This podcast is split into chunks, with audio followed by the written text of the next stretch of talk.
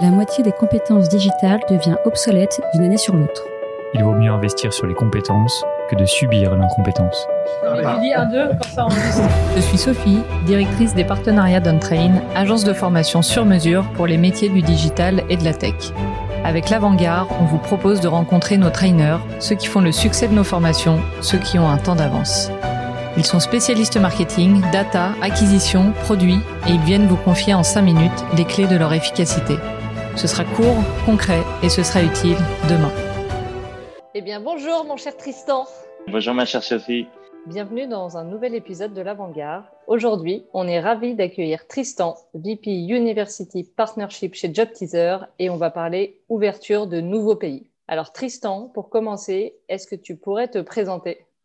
Salut Sophie, content de te retrouver. Effectivement, donc euh, je m'appelle Tristan, je suis euh, VP University Partnerships, comme tu le disais. Je travaille chez Job Teaser depuis 7 ans et mon rôle, c'est de m'occuper de tout ce qui a trait à la relation avec l'université, à savoir euh, toute la partie prospection, signer des nouveaux partenariats avec les universités et toute la partie suivi des relations existantes avec le réseau de 700 universités qu'on a. Et un petit mot sur Job Teaser rapidement pour expliquer. La mission de Job Teaser, c'est de mettre en contact les étudiants et les entreprises. Et comment est-ce qu'on fait ça? On a un site internet, jobteaser.com, et on a aussi des plateformes qu'on appelle les career centers euh, qui vont être euh, proposés aux universités pour tout ce qui est sur la partie gestion de carrière.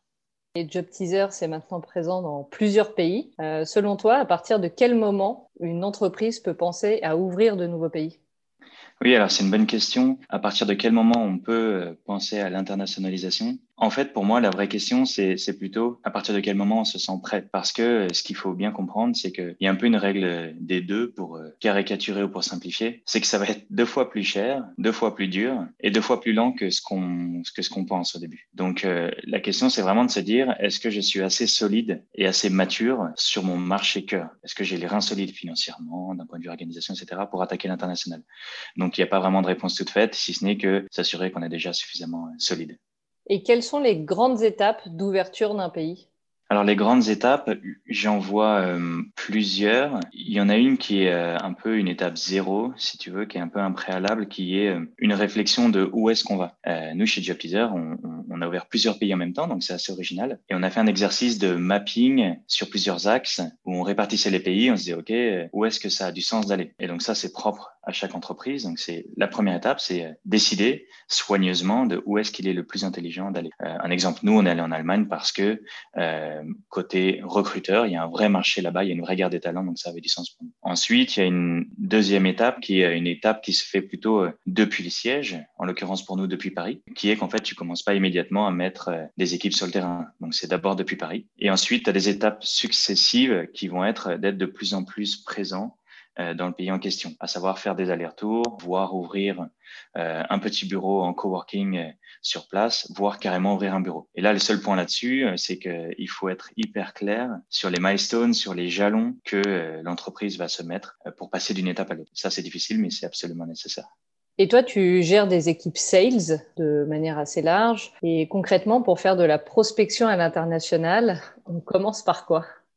Alors, la prospection à l'international, c'est euh, en fait c'est pas fondamentalement complètement différent de la prospection qui est faite euh, dans le pays cœur dans lequel euh, l'entreprise est déjà. C'est plutôt que ça va être plus difficile. Ça va être plus difficile à cause de la culture, ça va être plus difficile à cause des spécificités pays. Donc, euh, si la question c'est par quoi on commence, bah, il faut faire des meetings en fait. Tout simplement, il faut faire des meetings. Et donc, parfois, il faut se faire accompagner, parfois, il faut le faire avec un profil natif, mais il faut déjà aller le plus vite possible à la rencontre des potentiels acheteurs. Ça peut être au travers de cold calls, des appels ça peut être au travers d'événements. Euh, je sais qu'au UK, par exemple, euh, ils sont très friands en B2B d'événements. Voilà, ce sont toutes les techniques classiques avec des différences euh, qui sont plus sur la partie culturelle, on va dire.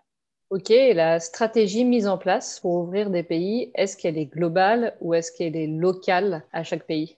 Global, local. il y, a un mot, c'était un peu devenu une blague parce que c'est un peu passé, mais tout le monde disait local pour résumer un peu les deux. En fait, c'est une très bonne question. Pour moi, ce que j'en apprends, là, ce que j'ai appris avec ces dernières années, c'est que c'est une question d'équilibre et un peu un gros piège. À la fois, faut être local. Ce que ça veut dire être local, euh, c'est avoir une forme d'humilité et de respect de la différence que va avoir le pays que vous essayez d'ouvrir, c'est-à-dire se remettre en question, euh, ah, c'est un peu désapprendre. Moi, quand j'avais commencé, je me souviens, j'ai été obligé de me dire, mais non, finalement, les universités vont être très différentes dans ce pays-là. Il faut avoir cette forme d'humilité-là et accepter qu'il va y avoir des spécificités. Ça, c'est le local. Ensuite, il y a le global qui est de dire, bah oui, mais en même temps, il faut aussi avoir une forme de cohérence entre le HQ et les pays. Parce que sinon, on a vite fait de créer une sorte de monstre avec trop de spécificités. Donc, j'ai pas de réponse magique. Pour moi, ça doit être, euh, je vais dire un truc un peu consensus mou, mais c'est ça, c'est que ça peut être, si c'est trop global, tu as un problème. Si c'est trop local, tu as un problème aussi. C'est une recherche permanente d'équilibre pour moi. Un conseil, il faut avoir des leaders sur place qui comprennent à la fois la culture locale et à la fois la culture de l'entreprise et qui puissent euh, impacter l'entreprise. Ok, et chez Job Teaser, au quotidien, l'ouverture de pays, ça s'est passé comment? Qu'est-ce que ça a donné? Alors, sincèrement, au moment où on se parle, Sophie, on a malheureusement été frappé par une, cette crise liée au Covid. Donc, il y a vraiment eu un avant et un après. Avant, énormément d'allers-retours. Tu me dis le mot quotidien, moi je pense à l'avion.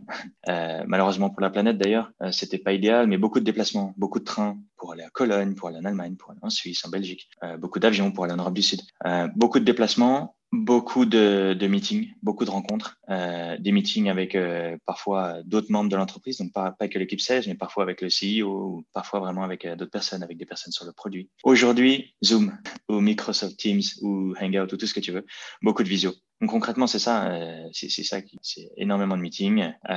Euh, d'une part, donc ça c'est en externe et en interne, beaucoup de discussions, notamment autour du produit, autour du marketing, autour de tous les aspects sur les adaptations qu'il faut avoir. Et est-ce que pour finir, tu aurais un conseil pour euh, ceux qui nous écoutent? J'avais un conseil qui était un petit peu le, ma règle des deux. Donc, c'est plutôt euh, d'être humble par rapport à l'international. Nous, quand on a commencé, tout le monde nous disait, vous allez voir, c'est plus dur. Donc moi, bêtement, je me disais, bah, vu qu'on m'a dit que ça allait être plus dur, maintenant je suis prêt. Et je sais que ça va être dur. Mais c'est quand même deux fois plus dur que ça. Donc c'est avoir cette, euh, cette humilité-là. Ne pas hésiter à discuter avec des expérimentés, des natifs. Ne pas hésiter à me contacter, avec plaisir. Recruter des locaux, recruter des natifs. Ça, c'est tellement important. Et accepter surtout euh, de, de, prendre le temps. Ça va être plus long que prévu. Il y a des angles morts sur le légal, sur le produit, sur des spécificités que vous pouvez peut-être pas voir tout de suite ça va être plus long. Donc euh, prenez votre temps. Mais euh, c'est une aventure euh, extraordinaire, franchement. Super, ben, merci beaucoup Tristan pour tous ces enseignements. Et on te retrouve très vite dans un nouvel épisode de l'Avant-Garde. À bientôt. Merci Sophie.